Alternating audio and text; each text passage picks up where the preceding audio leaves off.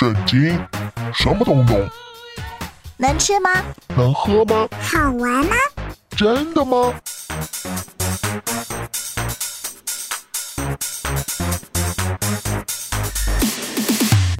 圣经鸡尾酒。干杯！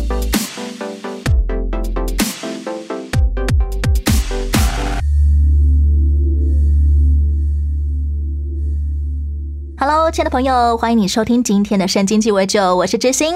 我是下凡哥，说到功夫电影，嗯下凡哥会想到谁？你要讲叶问对不对？嗯，开创功夫电影的鼻祖，可能就不是我们现在熟悉的叶问了，嗯哼，应该是李小龙。当当当当。其实我不算是生在呃李小龙电影的年代，对。不过当我出国的时候，遇到很多黑人、白人的时候是，我就忽然间发现，他们每个人都知道李小龙的名号耶。他们都看过电影耶，对对对。我还不见得看过黑白电影哦。嗯，猛龙过江，李小龙他打破了中国武术界一个承袭上百年的传统。以前中国武术是非常讲究传男不传女、传内不传外的。是可是因为李小龙他在美国开武馆嘛，对要开武馆之前呢，他就遭遇到极大的呃逼迫嘛，嗯 因为他想要公然招收那些非华裔的徒弟，是所以其他的武术界元老就要来找他单挑了。是，嗯如果你打输了，你就不准开武馆。是嗯啊、如果你赢了，你想怎么样就怎么样吧。是，嗯，结果这场单挑比赛呢，大快人心啊！嗯，历史上的记录只花了不到一分钟，是胜负就分出来了。嗯当然，李小龙的名号也就此打开，哇！所以没有人敢反对他收白人徒弟了。所以你知道这个故事其实有两个传说来源，一个是叶问，一个是李小龙，嗯，因为他们都是首创接受外国学生的那个师傅，所以叶问也打过一批中国的古术的老师，说我要收外国学生，然后就打了一仗。不过，其实讲到单挑本身，嗯不管你是篮球单挑啊，还是武功单挑，其实是一种蛮高风险的战斗方式。欸嗯，一对一嘛。如果对自己没有超过五十 percent 的把握，应该不会想要轻易接受什么单挑的挑战。通常会先估量一下身形有没有差不多，或者是我比较壮一点，我才决定要不要做单挑，对吧？现在什么样的场合会想要用单挑来比出个胜负呢？抢女朋友啊，你继续学生不是单挑一对一，然后决定谁可以去追那个女孩子，这样子。讲讲讲嗯讲，哼现在我们有很多电影也很喜欢那种呃那个什么热舞啊，哎，热舞啊，呃对，还有或者是对？呃唱歌的，对，至少尬舞啦，这种尬歌我都觉得安娜还不错，不用真的面对一拳一拳的来。越是高风险，观众越爱看。，对，因为马上定出胜负来。今天我们要来听一位接受单挑的年轻人的故事、啊。虽然说单挑很吸睛，不过全场的人基本上都蛮怕的。嗯哼，我想，除了这个年轻人他自己，应该没有任何人对他抱有胜算了。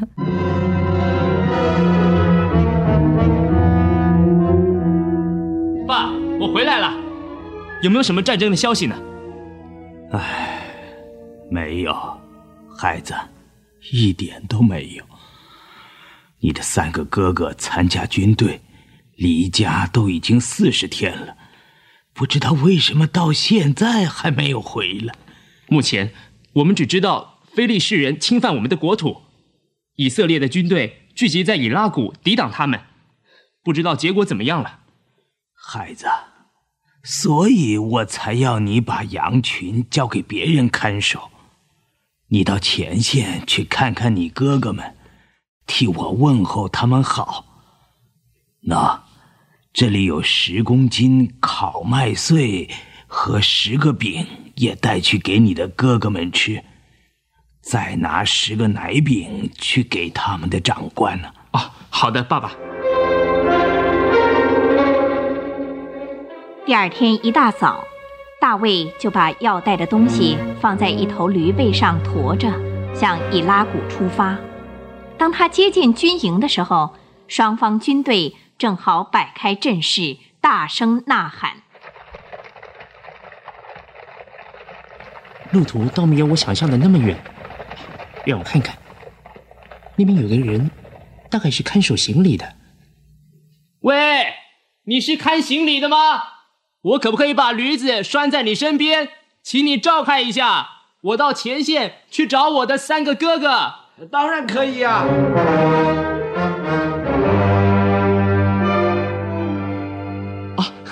他们在那里。喂，大哥、二哥、三哥，爸爸好挂念你们，所以叫我来。你们为什么要出来战争呢？我是非利士人，你们是扫罗的仆人，何不选一个人出来和我战斗？如果他能杀死我，我们全都做你们的仆人。我若胜了他，你们就全做我们的仆人。那是谁呀？加特人歌利亚，他每天都这样出来说这些话。我向你们全体和你们的上帝挑战，派人出来应战吧！大卫注意到那巨人的话，使人人都胆颤心惊。实在说，他有生以来还从来没有见过这么巨大的人。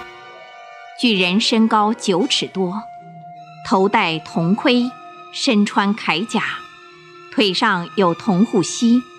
他的枪杆粗如织布的机轴，背负一支标枪，腰里挂着一把大刀。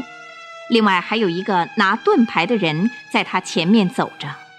难道没有人敢去和他战斗，除去以色列人的羞辱吗？实在没有人敢去。要是谁胆敢如此做，扫罗王必定将他的女儿嫁给他，同时还要免除他富家的一切税捐。大卫啊，你到这儿来做什么？在旷野的那几只羊，你交托给谁啊？啊，我知道你的心意，你来是想要看战争的。我，我做了什么不对的呢？我来不是没有原因的。难道我不能说话吗？我愿意去和巨人战斗，他是在羞辱我们的百姓和上帝。你说有一个人愿意出去和歌利亚较量？是的，陛下。立刻把他带到我这里来。是你？是我，陛下。您的仆人愿意去和歌利亚战斗。哎呀，你不能够去和那非利士人战斗，你年纪太轻了。他从小就做战士了。不错，我只是个年轻牧者，但是当我看守羊群的时候，有狮子和熊来抓我的小羊，我都出去把狮子和熊都给杀了。那位曾经救我脱离狮子和熊爪的神，现在一定会救我脱离这大有能力的非利士人的手。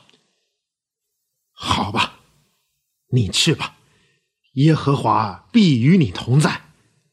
哎，等一等，你没有穿战衣，这儿，把我的铠甲和铜盔带上，配上我的剑。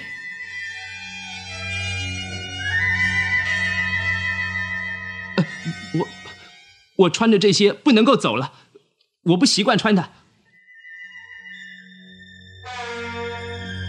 后，这牧羊的少年脱下了战衣，手里拿着杖和甩石头用的皮弓，就出去对付那非利士巨人。当大卫经过小溪边，顺手在溪中捡了五块光滑的石子，放在他牧人的袋子里。亚尼尔。这勇敢的少年是谁的儿子？陛下，老实说，我也不知道。我去问问别人。扫罗和以色列的军队都提心吊胆地看着这一幕不可思议的景象：一个面色红润的少年，手里没有任何武器，竟然敢出来迎战巨人歌利亚。以色列王竟派你来和我战斗，哈哈！你这个家伙，哈哈！没有铠甲、盾牌，也没有尖枪，一支木杖和甩石块的皮弓，哈哈！你当我是什么人啊？是条狗，竟拿棍子和皮弓来和我战斗！小家伙，到我这里来，我要把你的肉丢给空中的飞鸟和地上的野兽吃！哈哈哈哈哈哈！非利士人，你到这里来是靠着刀枪和盾牌，可是我到这儿却是靠着万军之耶和华的名，就是你辱骂的神。今天耶和华要将你交在我手里，我必把你给打倒，把你的肉。给天上的飞鸟和地上的野兽吃，使普天下的人都知道，以色列人有上帝，他使人得胜不用刀枪，因为战争的胜败全在乎万军之耶和华。歌利亚一面大笑，一面把头上的头盔向后一推，以藐视的眼光。看着牧童将石块放入皮弓中，开始一圈一圈的转着。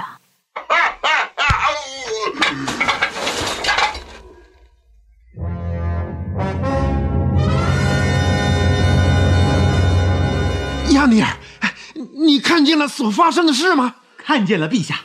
那少年从他的皮弓中射出一块石子儿，正好击中巨人的前额。打的那么重，以致他脸朝下的扑倒在地上了。哎呀，看看呢，哎，你看呢？现在那个少年跑去站在他的身上呢。现在他用歌利亚的大刀把巨人的头割下来了。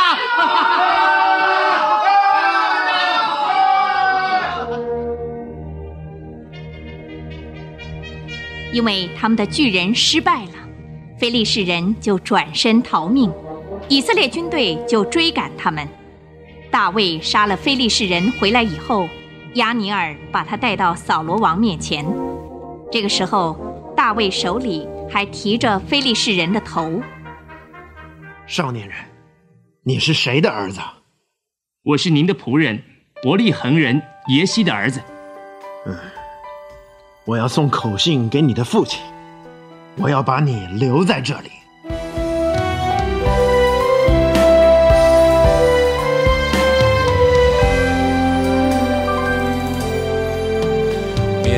生命的困境，心中充满彷徨与恐惧，重重难关围绕着你，好像巨人在你面前。你要坚定地相信，神的应许已为你预备，只要祷告，不要惧怕。目仰望的神的神，那战胜巨人的恩高已经从天上降下来，要抓住神应许，勇敢面对，因神与你同在。那战胜巨人的恩高。已经在前为你开路，你要刚强壮胆，凭信心向前行。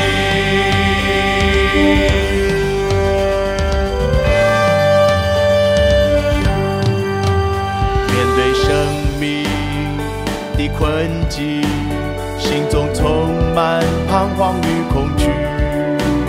重重难关围绕着你，好像巨人在你面前。你要坚定地相信，神的应许已为你预备。只要祷告，不要惧怕，举目仰望得胜的神。那战胜巨人的恩膏，降下来，要抓住神应许，勇敢面对，因神与你同在。那战胜巨人的恩高，已经在前为你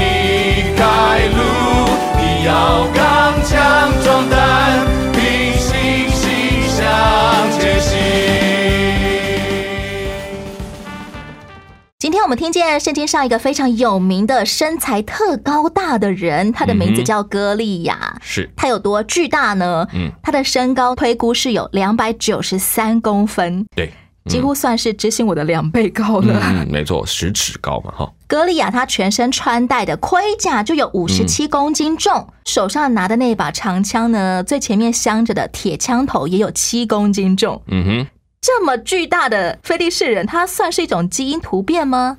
就我们现在的观点来看，应该像突变，但在古代的观点，我们不敢确定，因为古代有提到巨人族，本来就比较高大，就是这一群人的遗传本来就比较高大，可是以目前在在我们看得到的人种当中，这么高的很少，大概只有在非洲有些马赛族的人，他们分他们的身高都平均是两百以上，他们来讲就是特别高，但是瘦不到那个两百九十，那真的是蛮高的。他们到目前没有这么高的记录，大概最高两百四十三。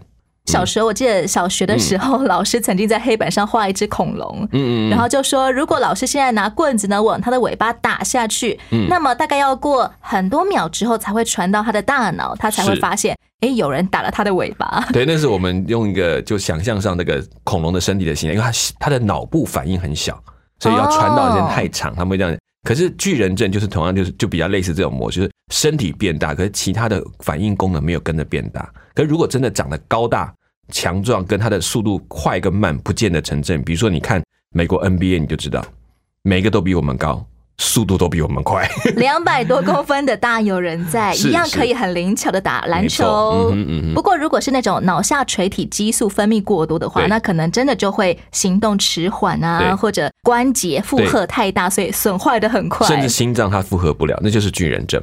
菲利士人就只派这么一个长得特高大的歌利亚，天天去骂阵。嗯为什么他们不用大军压境的方式，直接扫荡进攻就好了呢？呃，在那个时代里面，有一种战争就是属于单挑型，就两军各派一个代表出来打，这样就避免大量的伤亡。比如我打一场仗下来死了很多人，可是我要的是奴隶啊，所以我只要打赢了之后，你们就要听我的话，缴税、给钱、给人，那这就是他要的目的。所以我杀你那么多人没有意义，这样子我们一人派一个，一仗就决定胜负，这样子。菲利士人并不想要占领以色列的土地，他们只是想要有更多的奴隶来为他们做事。对，就很简单，说我打赢这场仗，我用一个人就解决，我不要给你搞这么大的一场阵仗。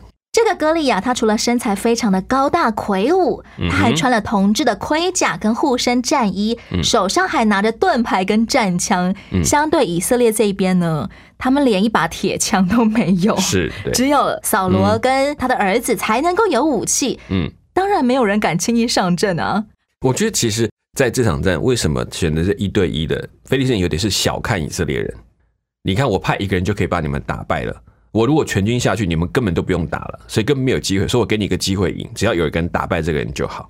而为什么大卫敢做这件事情去挑战？讲不好听一点，他其实当然年轻是一个很重要的关键，对很多的危险，他没有想的那么严重。这是我们说，我们可能一般人就出这样想生。之犊不畏对虎。，那其他是打仗打太多了，经验太好了，所以一看到这样就觉得怎么可能有赢的机会？哦我戳他，他也不会死。所以这件事情在他们当中，一个看到完全没有机会，另外也看到有一个机会是他头上没有东西可以挡住。没有经验反而变成优势，哎、对，因为他只讲到一件事，我的机会在哪里？可是他有经验，就觉得反正都没有机会，变成这样想。我来是奉万军之耶和华的名。是，扫罗他一度要劝退这个年轻人大卫说：“哎，你不可以去跟那个非利士人战斗，因为你年纪太轻了。没错那个人他自幼就是做战士的，嗯训练有素。哎，对，可是大卫也说。”耶和华怎么样救我脱离狮子和熊的爪，嗯也必救我脱离这非利士人的手。是，这股强烈的信心和勇气，单单能够凭着打过熊和狮子来吗？其实是可以，就是简单讲，他在面对这些动物的攻击的时候是没有章法的。第二个就是他没有习惯穿上任何的盔甲跟防护要去面对，他平常的对仗就是一根杆子，哦，所以他已经很习惯这种的战斗的模式，所以他看到盔甲那些东西对他来讲都不是担心的问题。可是呢，这些打仗久的人就习惯打仗的时候一定要穿上盔甲，一定要盔呀哎，对，要全身像这样才是叫做能够去应付。我如果东西比他差，刀剑比他弱，那就是我的输。所以这种比较的模式是不一样。等于大卫他看到的是，我这场仗打的跟过去没有什么两样，熊也是这么大，狮子也是这么大，我也没有穿盔甲，不过有的时候，嗯。我们可能会在某些月考啊，嗯。我们感谢上帝说啊，主啊，谢谢你让我这一次顺利的通过月考了。嗯可是等到下一次遇到升学大考试，我们好像不见得会有那种从经验而来的信心说，这一次上帝必定会带领我顺利通过的。我觉得其实祷告上呢，我当然希望这样，上帝会帮助你。可是大卫，你不要忘记，他是从小一直在练习面对这种危险。大卫会被从小抓去放羊，可见在家里地位并不高。嗯，然后另外就是说，在放羊，在当时那时候放羊，并没有我想象中这么闲情逸致哈，带着一群羊在山坡上，小牧童还要吹笛子，对，然后他是带着一群羊在山谷，在里面山里面到处跑，找有草的地方，所以他们必须自己亲自涉险。那其实如果不是我的羊被吃了就算了，我赶快逃再讲。可是他必须学的，这是我家的羊，我得守住。所以他从不敢到敢，到熟练，到越来越警觉，这件这些东西都已经在他里面变成他日常的习惯。所以面对一个巨大的东西，这是他家常便饭，所以他不会害怕。他把歌利亚就当做是像我在山谷当中遇到熊来了，我怎么面对熊，我就怎么面对它吧。对，就像我们这样遇到考试，你可以很熟练祷告，可是上帝会帮助你常常学习去面对考试。比如说，你会一天到晚在面对模拟考，我觉得很烦哦，很累。可是你有没有发现，在那过程当中，让那些东西保持了你镇定的情绪，然后你面对考题，看到考题不会觉得考题有什么，考题很正常啊，我就是应该要写考题的。那个祷告会更扎实。我有平安是主啊，你帮助我，让我记得的、学会的都可以用得上。所以那个练习是平常上帝就在带着我们做的，平常就训练你这个能力，在那个时候让你发挥能力。说到牧羊人放牧，其实很有可能也会遇到羊被狼叼走啊之类的。嗯，这种时候逃跑啊，睁一只眼闭一只眼，不是很自然的事情吗？那当然会怕。可是真正的牧羊人，就像是你在提的，你是真正的一个牧羊人，你就懂得怎么去保护你，跟把羊救回来，这是你的工作，这是你最重要的任务。所以他必须学习各种方法去保护他的羊。羊被叼走，不见得马上就死，不要忘，羊身上有一层很厚的毛，所以你只要及时把它抢救下来，也许有受伤，但是它可以被保全下来。而且你要知道，他抓了一个，不是只会抓一头羊，会趁机再抓更多头羊，你必须把它吓走或者赶走。有一就会有二，没有错，而且狼是群体工作，所以他们一定会一群牧羊人一起来保护，不会一个人只保护自己羊，他们要一起合作的。可是万一像那种呃，嗯有些我们常常在新闻上看到有一些好心人去海边拯救溺水的小孩啊，是结果把人救上来，自己却赔上性命了。是，万一牧羊人自己赔上性命了怎么办？这也是在所难免，你要救嘛。我们回头来讲，一种是对自己的工作的技术不够熟练，第二种就是你在下去之前，其实你在做的过程里面，你真的就是那个太大了，浪潮太大，你没有办法，那只好自己牺牲。但是他至少达到他最重要的目的，我把人保全，我的生命有了价值，这是另外一种思考的角度。当牧羊人冲出去的时候，本来就不是想着我会活还是会死，对而是想着怎么样可以把羊救回来没。错，因为这是他的生命价值所放的地方。我们可以说，上帝为大卫预备这么漫长的放羊年岁，是算是他以后有一天会面对歌利亚的一种练习题吗？是，我觉得是更像是这样子，因为其实他也从来不知道他会面对谁，但是他必须把每一个上帝放在他面前的难题解决过程中，怎么样跟上帝一起来解决这些问题。最后，谁也没想到，这个年轻的牧羊人大卫，竟然就用他平常放在口袋里的甩石机弦，才一击耶，嗯立刻就打死了巨人歌利亚。是据说这种甩石的速度每秒可以超过三十五公尺，嗯比现在我们看那个棒球投手更快了。是可以像子弹的那样能力。嗯如果大卫他不是平时就常常练这种甩石，不太可能一击就击中歌利亚的。对他一定练到不得了了，就是练到非常。这个其实，在当古代那个时候的战争呢，波斯的军队里面，他们的壁画上面，其实就有清楚的有一个甩石部队是远攻的部队，跟这跟那个弓箭手的位置差不多，他们比弓箭来近一点点，他们可以打得非常准确。这是正规军队里面本来就有的编制。对，没有错，他们有专门的军服，有专门的使用的器材，然后就是手上拿着甩绳，然后丢石头。据说他们在攻击的时候，他可以打穿透人的头盔，哇，就是当时的铜盔对他们讲，那时候如果速度够，他可以打穿它。是，对，而且准确度很高，他们可以要求打到眼睛或打到鼻子那个区块，他就可以打击得到。就像有一些 YouTuber 他们会练习怎么样用扑克牌来削断纸，哎，对对对，其实削断一根草，哇，这些 这都是武术练习，天天累积出来的。平凡的事物也都可以变成能够杀死歌利亚的武器了。没错，嗯嗯嗯。夏凡哥，你有没有听过一些现代人，他们可能平时就常常在练某些好像很寻常的基本功啊，可能是他寻常的工作，可是忽然在某一个时刻。上帝就使用他们的基本功来做成很伟大的事。比较多有一个是笑话，一个是笑话的故事，是是一个电影拍出来的故事。他没有，他说有一个人在在每天看那个电视学英文，他想把英文学好，就每天这样看跟着练。他为的目的是要想要交一个女朋友，所以他就去参加一个那个相亲大会。他就学的很努力，很努力。就那天就进去，他们去一个法国餐厅，然后就坐下来，然后让大家点餐。服务生呢就很刻意的用法文来问大家这个要吃什么东西啊。结果全场的英文都非常好，他想真的完蛋，他们都很会讲话，就没有一个人能够回应。他讲的是法文，结果那个人坐下来，他听了半天啊，这讲的不是英文吗？为什么他都听不懂？只有他听得懂，因为他学了半天学当做法文，不是英文。但是他就开始很流利的跟这个服务生讲话，然后帮大家点餐。当然，就他成为全场的主角。我我讲这其实不是说大家的平常练，我们平常的读经祷告其实都很重要。你有发现，当你在团契要分享的时候。或者偶尔突然有人碰到软弱，出来为他祷告的时候，你有发现有时候会词穷。可是如果你真的天天在祷告，你会发现在那个时候，你就可以不用担心的，按着你平常的习惯来为他祷告，甚至在团体上分享一段你所阅读过的经文，都不是一件难的事情，因为我平常就是这样。当我们愿意把这些呃反复寻常的技术交在上帝手中，其实每一件小事都可以被上帝使用的。是没错。我觉得在以色列人不敢应战的原因，嗯，其实好像不是因为歌利亚很巨大，而是因为他们心中的恐惧很巨大。是，可是到底要怎么样在危机当中还能够制止恐惧蔓延呢？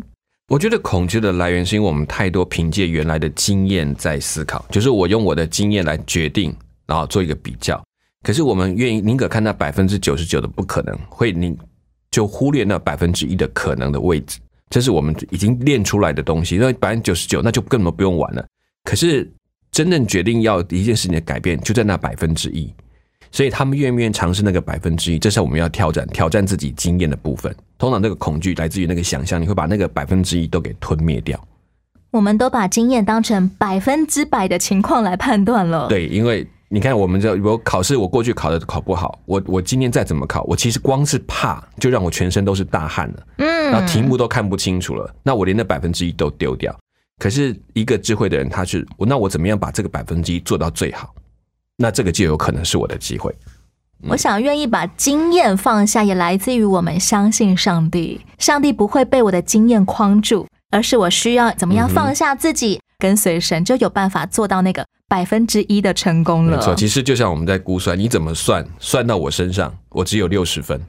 但是我如果把上帝算进来，那有差多少分？这个练习题必须你常常在做，才会体验的出来。说，对我碰到危机，这时候是把上帝加在一起，或者我加在上帝的里面，这件事情做你的开始，你的计算式就跟过去不一样。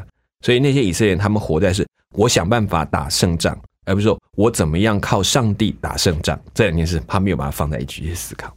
今天我们看见大卫的成功，其实并不是他有多么的紧张，然后来孤注一掷啊。其实大卫走出去的时候是蛮从容的，嗯，因为他相信我奉万军之耶和华的名，我就必能做成了。对他过去的，其实他经验累积的另外一个层是别人没有经历过的，就是他跟狮子、跟熊对打，他害怕过，但是他经历过怎么样跟上帝在一起就可以得胜的机会的那件事情，使他知道在这里我来做一件事，我来见证上帝怎么样给我机会。